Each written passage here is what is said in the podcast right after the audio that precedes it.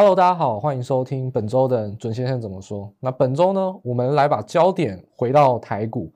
那台股呢，目前当然站上万九，那有三方的多头势力啊，我觉得是引领台股站上万万九最重要的原因。那这三股势力呢，分别是呃两个来自于投信。分别是主动基金跟 ETF 被动基金，那还有第三方势力呢，就是来自于融资跟内资主力啊，也就是所谓轧空非常强势这种妖股，他们所背后的一个资金。那三个资金背后，他们到底谁先谁后？谁会是先落难的比较领先指标？那谁会是撑得比较久？诶，你可以在做操作方面更能去仰赖的呢？那我们就在正式的内容好好跟大家来分享。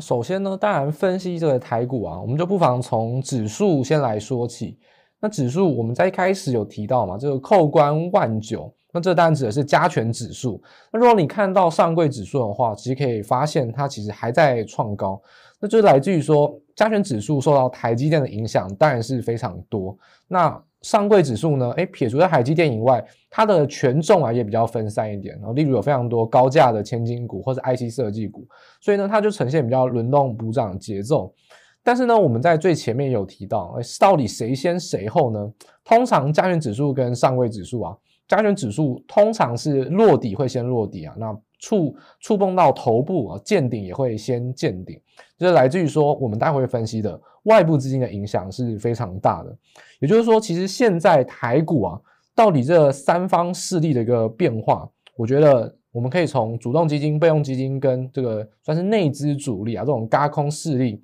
做一个分散点。那其实这三股资金啊，我认为它都象征的是一个买气，也就是说，目前的维系多头就在于说买气不减。那买气不减听起来很像是废话啊，没有错，它其实重点在讲到就是说。每一次，诶，如果像我有外部因素啊，或内部因素都好，出现下杀了，但都会有比较快速或是比较呃明显的资金支撑，那这是所谓的买盘。所谓买盘其实不在于说创高的时候，呃追的力道怎么样，因为创高大家都爱追，但下跌的时候敢不敢买才是重点。下跌的时候有很多的买盘，这就形成了支撑的力道。所以说，我们先来去分析说。台股在目前这个阶段到底有哪些下杀的因素？其实不外乎第一个就是个股的财报，因为台股是比较晚公布年报的，所以我们到三月近期有非常多公司开始去公布获利数字，就是第四季的获利数字，那就会开始慢慢去就落后于美股啊，开始去反映到基本面的部分。那很多个股财报，尤其是中小型个股啊。表现的都不太理想，那大型个股反而表现的比较好，所以下杀因素之中，很多发生在中小型股都是这个财报公布啊，就获利数字的公布。那再就是美股变化，也就是所谓外部因素啊。那当然，如果是半导体的一些重磅个股，例如说像呃超维啊、NVIDIA 甚至台积电的 AD 啊，这些影响呢，就会对应到隔天台股的开盘。不管你看到新闻版面，还是看到实际上法人的资金去做一个联动买卖，那这都是所谓的美股的。外部影响，那第三个呢，就所谓的筹码资金变化，就来自于所看到的投呃投信啊、法人，甚至是自营商。那我觉得这三个因素之中呢，其实筹码资金是最稳的。为什么呢？因为啊，ETF 的买盘，大家先了解到，所谓的不管是主动基金啊，或者说这个 ETF 是散户买 ETF 啊，或者散户在买基金，那投信公司只是把你给他的钱拿去投，拿在投资市场上买股票。所以呢，其实投信背后象征的这个热度啊，其实就是散户。那那散户啊，往往都是比较递延跟比较落后的。也就是说，其实散户呢，通常不会在高点的时候呢，没事看空自己哦，没事石头砸自己的脚，这是不可能发生的。所以现在指数还在高档，还在一万九，甚至还在就是历史新高附近啊，人气是不可能弱的。所以资金筹码这一块，我觉得是目前台股最不需要担心的，因为这往往是最晚发生一个利空因素嘛。而且融资还在持续创新高，所以啊，其实不管是融资，这种呃内资主力，甚至像散户这种信心，那都不会影响到目前立即性的造成大家需要担心的变化。筹码资金是目前最稳的一个一个观察点。那至于美股变化呢？这点就是目前上诶稍微比较持平，会需要担心的。那其实就对应到是说，目前美股啊，我们可以用两个指标，很简单指标，大家可以就是打开任何你喜欢的线图，你要看道琼看。呃费半还是看 S&P 五百都好。那我这边就以 S&P 五百为例啊，因为这是最具指标性啊，然后最大型，然后最重要的指数。当美股指数呢，诶，如果你看到它出现五日线走平且跌破，那上就是初步的信号哦。那就是说，这时候多方气氛呢不会消灭，但是会被压抑嘛。那资金买气就会很受限。那反映到是什么呢？反映到就是说，当你看到诶，如果美股出现这种现象，其实包含像本周一直都是哦。所以为什么这礼拜加权指数诶碰到一万九就非常重的压力，就来自于外部因素的卖压其实很重。因为这一周的 S M P 五百指数啊，其实。受会受应该说受害到非常多的这个微软啊，或者说 Meta、Google 等等或苹果这些非半导体的个股呢，走势都比较呃震荡，甚至是有点下修修正的这种现象。所以对应到说隔天台股外资啊，它隔天在昨天在美股做什么？它今天在台股一开盘，它一定也会必须要联动到做买跟卖的动作。所以这就影响到说。加权指数在这一周其实是走得很震荡，在高档呢虽然是没有跌，但是非常的压抑，所以我们就说，其实外部的资金影响到其实是中大型股，也就是所谓的真外资，因为很多的个股啊，台股大概百分之七十的外资都是假的，应该说百分之七十的个股啊，它的外资你看到其实都是假的，真的外资的个股啊，一定是买什么个股呢？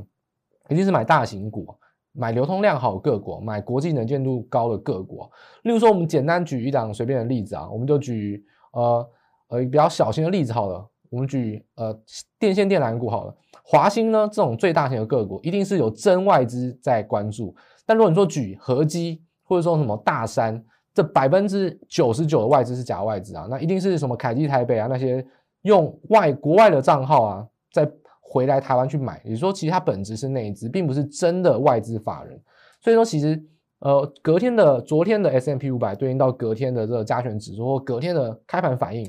外部因素首当其冲的是中大型股，不是小型股。所以说，其实我们在看待外部因素上呢，其实对指数的影响是比较明显的。也就是说，其实我们在这边可以下一个小小的结论，其实纵观目前的变化，会发现说。目前指数的压力是比较大，我认为是稍微比较危险的。但是中小型股呢，其实是跟美股比较没有这么密密切的联动，所以说中小型股的操作上其实都还有一段缓冲区，或者说你可以认为它是一个安全的一个这个缓冲啊，都可能至少还有一周啊，再撑个一周，我觉得杀盘都杀不到哪边去。但指数呢就要比较小心，指数在目前的压力是比较大一点的，这是对应到美股的一个外部信号啊。那我们刚才提到，那如果既然要看美股的话，就看 S&P 五百嘛。那大家就可以以五日线走平跟下弯当做初步的信号。当它跌破五日线，而且五日线是走平甚至下弯的话，那这时候台股的中大型股一定会相当的弱。然后呢，在台股的表现上，你就会发现说妖股满天飞，因为这时候呢，大型股都涨太上去，小型股呢，因为不管你外资啊，它是自己内资的资金自己在轧空，自己在玩，所以呢，这时候就偏向比较妖股这种操作。所以这就是在这个盘势上一个变化，资金的影响上最明显的一个地方。那对应到就是说比较严重的现象什么呢？当五日线跟月线啊做死亡交叉，例如说你看 S M P 五百，那这时候呢就会出现全面的这种多杀多，那估值好从十倍推升到十五十五倍，推升到二十倍，这时候随便杀个三倍啊，那。三除以二十啊，那就是跌掉十五趴。所以其实很多的高档个股呢，在目前这个情况下，都是跟美股是有非常密切的联动，因为他们都是真法人股啊，投信跟外资他们所联动到资金操作是很密切的。所以看待美股，如果出现五日线跟月线死亡交叉的话，那所有台股不管是外资买还是投信买，都很有可能变相反手的去做卖出，然后形成这种多杀多。这时候对于盘市上，我就会建议大家是。这个多方的操作就要比较收手，就是说，所谓多方的气氛终结，就会发生在如果美股出现五日线跟月线的死亡交叉。那五日线跟月线死亡交叉到底诶什么时候出现呢？我们大家如果去看一下资料这种图，就会发现说，其实从去年的十一月一号以来啊，S M P 五百五线跟月线从来没有死亡交叉过。我们是以收盘来计算，所以这就是为什么从过去到现在却涨成这个样子，一直涨，一直涨，一直涨都不会停，因为。指标就是没有出现，那这种情况下，它就是没有办法构成大幅的利空，也没有办法形成多杀多啊。所以说，在法人的情况下，顶多是中立。我今天不买，那如果情况一好转，我隔天就再买，或者说下杀下来呢，我就再买，但都比较没有卖或者说追卖的倾向。那这是盘市上最重要的观点，就是以美股的观察，五日线跟月线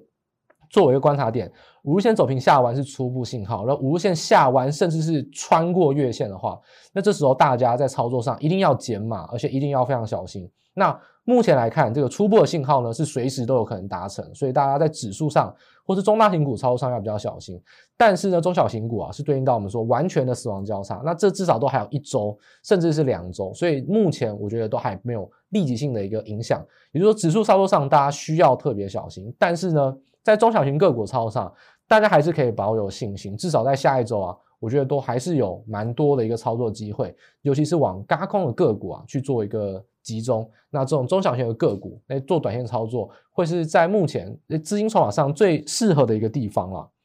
那第三个呢，其实我们要讲到就是个股财报，也就是说，其实利空上面到底大家担心还有什么呢？就是个股嘛。那个股财报上面，其实我觉得它的重要性啊，反而在中小型个股啊影响力是比较大的，因为大型个股来说，其实有法人在做控制嘛，所以呢，法人他们都研究了蛮透彻的，基本上是八九不离十啊，真的要出现。很超乎大家想象的一些事情，反而是很少。所以说，其实，在财报公布上啊，我觉得目前以中大型股来说，他们先公布，所以也不用太担心。但中小型股呢，确实在年报啊比较晚公布，目前陆续的去公布，常常就会出现一些比较跳空的缺口，那往上往下都有可能。所以，是目前在现在这个时间点啊，我们说以。筹码资金非常稳，那外部因素、美股变化相当的要小心。那个股财报呢，就是中小型个股啊，就算是个案讨论啊，中小型个股呢会比较需要小心。那中大型个股呢，我觉得大家不妨去找到指标股。那指标股呢，就是说，它可以象征一整个类股的一个变化，也就是说，当你研究一档个股，研究两档个股啊，其实就可以研究可能研究三十档，那 CP 值比较高嘛。所以说个股财报部分呢，我觉得我可以建议大家可以挑几档个股来好好研究。那到底要怎么挑呢？这其实跟我们诶，大家不知道有没有看我们上一集的内容？我们对谈集有特别提到这个 ETF 的成分股嘛，那或者是说主动基金的一些持股，那我们都把这些资料统计出来给大家来看。我们就可以从这之中啊，我们就挑选说基金常常都会有抱团，然后呢非常呃成分股集中的现象。那这种基金规模增加的情况下，就会有助涨助跌哦。所以说，哎，我们中大型股，我们可以从 ETF 之中去挑到一些成分股。那主动基金呢，我们可以去挑到一些类股的领头指标。那我这边就先帮大家来点名哦，好好来点一下到底哪些是领头指标。在 ETF，也就是所谓指数啊大型成分股这边，大家要特别关心的是。联发科，然后联咏跟瑞昱，那 IC 设计三雄呢？他们第一个 IC 设计一直是台股非常呃所谓，如果你真的要波动很大的话，IC 设计一定是最主要的一个指标。那这三档刚好是全值的 IC 设计股，所以他们影响指数本身呢，也有很很多 ETF 都押宝在他们上面。所以说，其实联发科、联咏跟瑞昱啊，在目前其实就是所谓 IC 设计股的。领头指标也是，其实算是整个指数盘势的领头指标。因为你看，哦台积电每天呢都开高走低，开高走低，一直留黑 K，但指数根本下不来。所以其实目前就指数或者说这种买盘的的气氛啊，是 I T 设计三雄在维持，也就是所谓的联发科、联咏跟瑞昱在维持的。那我觉得这一点呢，是大家可以特别关心。如果你是喜欢做 IC 设计，甚至是你比较喜欢做呃比较中大型的个股啊，这些。呃，这些个股的变化，或者说它股价上的变化是特别需要留意的。那另外一部分，大家一定会说，可是当然，当然，大家做主动投资一定都是选中小型股嘛，没有错啊。那主动投资当然要选什么？当然就是要跟主动基金有关。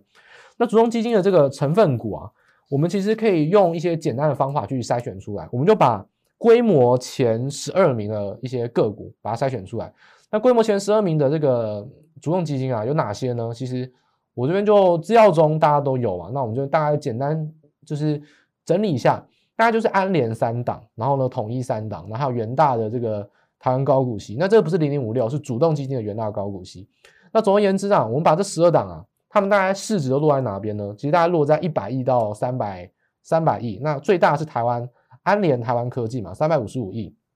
所以说，其实他们的市值相比，第一个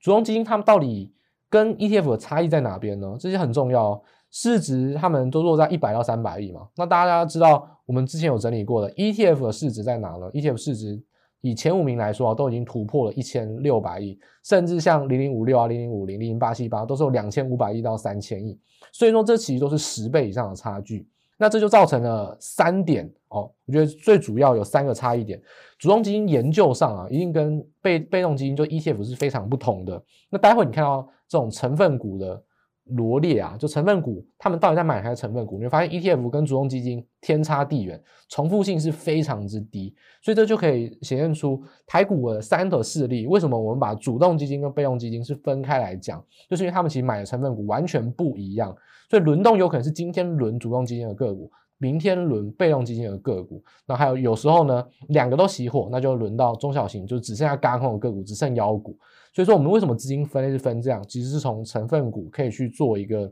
判断了。那主动基金的成分股到底有哪些呢？那我们排除掉元大高股息 A 跟元大高股息 B，因为它选的个股都很大型啊，所以基本上我觉得它不太像主动基金，而且它规模成长非常的慢，它不是目前市场上热门的。一些选项啊，所以我们就把这两档排除。那我们再把这个富华中小也排除，因为富华中小呢，它的规模成长其实也是很慢的，相较于其他的主动基金也非常不热门了。所以呢，我们就把这前十二大主动基金啊剔除掉三档，剩九档。那这九档个股啊，大家就可以从我们资料表中可以去看到，到底这几档个股，哎，你会发现一件事情哦，我们只有选九个主动基金，对不对？但是呢，有一些个股啊。每一个都入，我们就以全，就是应该说，主动基金的前十大个股是要公布的。那我们就把，如果它入选前十大个股嘛，我们就把它买的金额啊，把它列出来。你就会发现说，我们选九档啊，既然有个股九档，每一档都入选，等于说大家都买一样的股票啊。那这是什么股票呢？这时候就是投信最常发生的事情啊。当有一档股票非常飙，如果你不买啊，你就只能被炒鱿鱼，因为董事长会问你说，你为什么没有那档股票？那这时候你想说，可是我觉得它已经高档会跌啊，但是不重要，反正大家都在买，你就跟着买。那大家都差，你也顶多跟着大家一样差。所以往往主动基金会发生一件事情，大家都买很像的股票，也就是说大家通通常都会一起买很类似的股票，很类似的类股。那大家下杀的时候呢，又会人踩人。所以主动基金最明显的现象就是，就是说他们往往都会很集中在呃非常集中的一些类股，甚至是非常集中的个股。那我们这边举例来说。九档的主动基金嘛，有一档股票，每一个个每一个应该说每一档基金都入选它的前十大成分股，就是世芯 KY，那就是股王嘛。去年涨了这么多，它已经从不到一千块涨到两千块、三千块、四千块，涨不完。那到目前为止，投信就是不得不买啊，因为反正要死大家一起死嘛。就是如果这个世芯跌下来了，大家都一样差，我也不会被 fire 掉。这其实就是投信基金他们在操盘上一个心态。当有一档个股，尤其是股王，已经股价涨非常多，绩效非常好，要死大家就一起死，一定是全部人，全部人都会一定要去买啊，只是买多买少的问题。所以你会看到说这些个股啊，你会发现高价股往往就会非常容易入选到主动基金的成分股，因为高价股啊，散户讨论度很低，然后呢参与度很低，因为有些人会说啊，我只想买整股啊，我不想要买零股，所以什么？筹码呢，就筹码会比较集中嘛，就等于说散户呢说啊，你可不可以推荐我一百块以下啦？像我们也会遇到客户问这种问题，说可不可以不要买那么贵的？但问题是你会发现，主动基金都在买高价股，因为比较好炒作，价格拉得比较高，筹码锁得比较稳，所以其实往往高价股是更容易在波段操作上是反而比较适合，更容易去赚钱的，就是因为投信或主动基金他们都特别喜欢去买高价股，就是这种两百块以上，甚至一千块、两千块的股票。所以高价股是主动基金的一大特色。那另外一个呢，就是主动基金都会利用这种连买连卖嘛，因为它当然要一直买，一直买，一直买，它自己把它拉上来，等着你追在它屁股后面。那等到高档之后呢，它一旦卖，也是一一口气要连续的卖。所以说，其实，在选股上啊，主动基金也是会有这种集中的现象，就发生在说，它一旦买啊，不可能会短时间内结束，一定会一直买，一直买。那它买一狗票之后呢，一旦要卖，它就下定决心要卖，就会卖很多。所以呢，通常他们是不随便卖股票的，一旦卖啊，就是会卖非常多。那这边可以举个特别例子啊，我们就可以举这个高价股，也是中金非常热门的股票。我们可以看一下四九六六的这个普瑞啊，普瑞呢从一千三百块啊，就看到外资在卖，投信呢破月线呢就被迫开始卖。所以另外一个主动基金的特色就是，当你选到主动基金的成分股啊，破月线啊，一定要跑，因为投信基金更不管它成长不成长，只要破月线，主动基金一定会减码，那根本是不计代价的在减码，就会疯狂的砍，所以就会形成多杀多。那你看到像普瑞为例子啊，从一千三呢到一千一百五十块，碰到月线之前呢，投信都没怎么卖，然后都是外资在卖。那破月线呢，破季线呢，投信呢变成自己在砍自己的脚，就开始在去做多杀多杀盘。那反过来说呢，我们就可以去往现在目前很好的个股，例如说，哎。世芯啊、力旺啊、奇鋐、建策、台光电、纬颖、智源、影威、嘉泽、技嘉，这些大概都是从资料表中大家可以看到，这些就是主动基金特别喜欢买成分股啊。你发现这里面的股票最便宜的是什么呢？最便宜的是技嘉，三百六十一块。也就是说，其实主动基金真的很喜欢买个股啊，最便宜最便宜都是三百六十块啊。这是刚才我们所讲到，就是高价股。就主动基金非常喜欢买的一个象征，所以说其实从这些个股你就会发现说，当他们跌破月线会是一个很关键的指标，那你会看到他们是不是都碰到月线呢？都都会有些明显的止稳。例如说，你去看我们刚才提到的像四星 KY，那先前这种散热跟矽智财啊，因为主动基金一直在做就是调节，但调节不等于卖出哦，所以碰到月线都跌不下去。那刚好昨天美股啊，又是独涨 AI 伺服器。那今天四星刚好开法说会，又是一根两根红 K 又涨上去。所以其实，在主动基金的个股方面啊，我就很建议大家在呃波段上的选股啊，你可以特别去选择到高价股，然后尤其是选择这种多头趋势很稳健的股票，碰到月线就买。那等它涨上去呢，做调节。这其实是在短波段上，尤其是在台股很高档，你也不知道到底什么时候会跌。但你也不想去猜，你也不想错过创高的话，这其实算是一个最好的方法，就是碰到月线去做买进，然后就选择投信的这些成分股啊，尤其是主动基金的持股。那就刚才我们有点名的这些个股，那我们再随便点一档，其实也是一样。那我们就举呃比较不一样，那我们举三五三三的嘉泽，那今天是涨停板嘛，那它就是从一千块又涨到了一千一百多块，那你会发现说它就是在月线这个地方。持平，然后站上之后呢，就每次碰到月线呢，都会往上拉抬，然后呢再回测月线，再往上拉抬。所以其实，在主动基金的持股，当他们没有要卖的时候呢，就会维持一个月线支撑的情况。那一旦破月线呢，就会一路的狂倒。就像嘉泽在一月也是，投信都一直在倒货，那因为破了月线，但是其实它的价值还在。那重新站回月线之后呢，投信就不会再有这么明显的买超。那每次的月线。的支撑又会成为它一个买点，所以说，其实，在这种高价股或者说这种波段操作上，而选择呃投信的，就是主动基金的成分股，然后就尤其是选择高价股，在月线的回撤支撑之中去布局，其实是对对抗这种高档轮动的情况下，哎，最好的一种参与方法。那也就是反过来说啊，当你发现说，哎，世星啊、力旺啊、奇鋐啊、建策开始每一档都回撤月线。那你就要感觉到有点不对劲，就像过去可能像二月初这样子，每一档都回撤月线是有点不对劲。那你开始布局的情况下，你就要看月线有没有破。一旦破的话，一档两档都破，那基本上台股就完蛋。所以说，其实呃很多人都会想说，到底台股什么时候会跌？其实真的不用去猜说有什么重大的利空啊。台股要跌很简单，其实台股真的要跌就是。当这些高价股啊都破月线，那多杀多会杀个没完，因为这这波的资金累积是从十一月累积到现在，累积的非常多。那一旦破月线啊，到货压力会非常非常的大。所以说，其实现在其实就是在这种，诶像是高空走钢索，但是其实台股的技术还蛮好，就跌不太下去啊。那真的跌下去呢，记得要赶快跑，就是以月线为一个标准。那还没有出现前啊，其实都还是维持着。就是回撤去做买进，然后高档呢轮动的操作是会比较主要的。所以说，我们再回过头到看到一开始，我们说这个台股的三方势力嘛，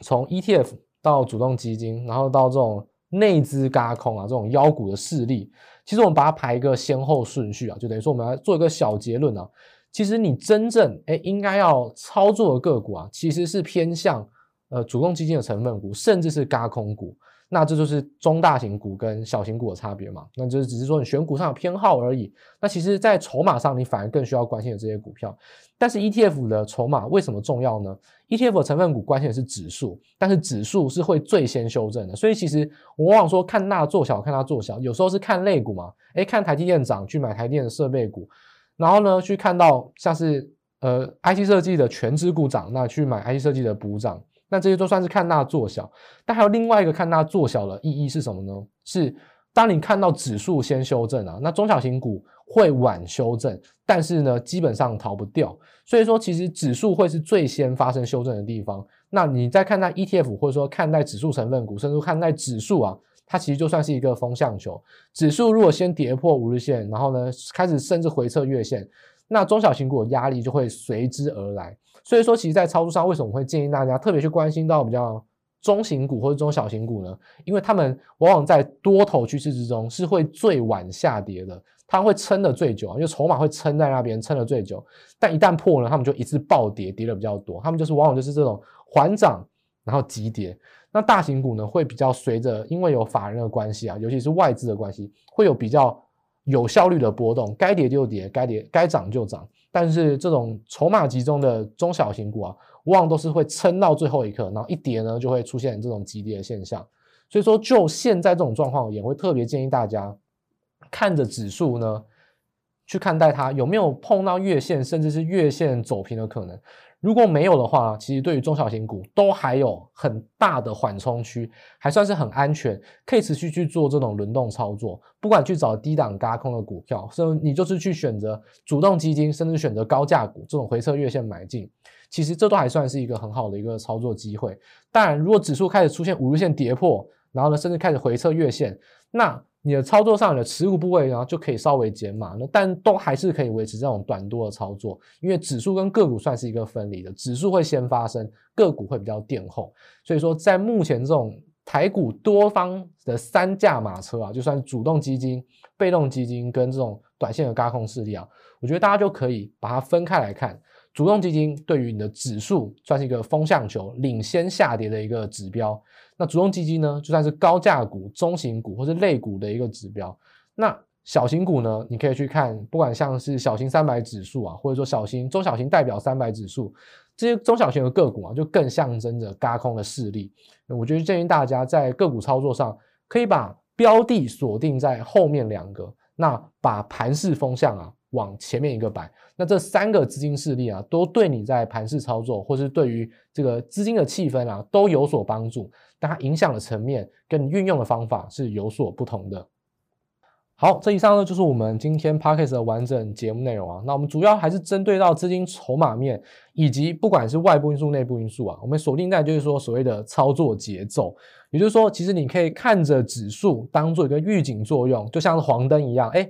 黄灯啊！如果你还没有越过那个停止线嘛，你就是停嘛。那如果你已经越过停止线了，你就是赶快加速通过。所以呢，这个指数啊，就像或者 ETF 成分股，就像一个黄灯，像一个警示作用。但是你实际上的操作呢，其实就是对应到你所处在位置，就比较像中小型个股。中小型个股呢，它会稍微垫后一点，比较不会那么立即的发生。也就是说，其实在现在这个操作节奏上啊，中小型类股或轮动操作还是可以维持比较乐观的态度。但是呢，在指数如果发生一些变故之前啊，那其实都可以继续维持。那纵使是指数发生了一些变化，回撤月线，那大家都可以秉持着减码的态度。但都还不需要完全的翻空或者是担心，也就是说，指数先发生，指数预警，那中小型类股，也就是说主动基金、高价股或者说这种嘎空股垫后，那它会是涨到最后一刻，那就是说最不愿意去结束多头最后一棒，其实会发生在中小型股，所以大家不妨在目前这种高档轮动的操作上，锁定到中小型股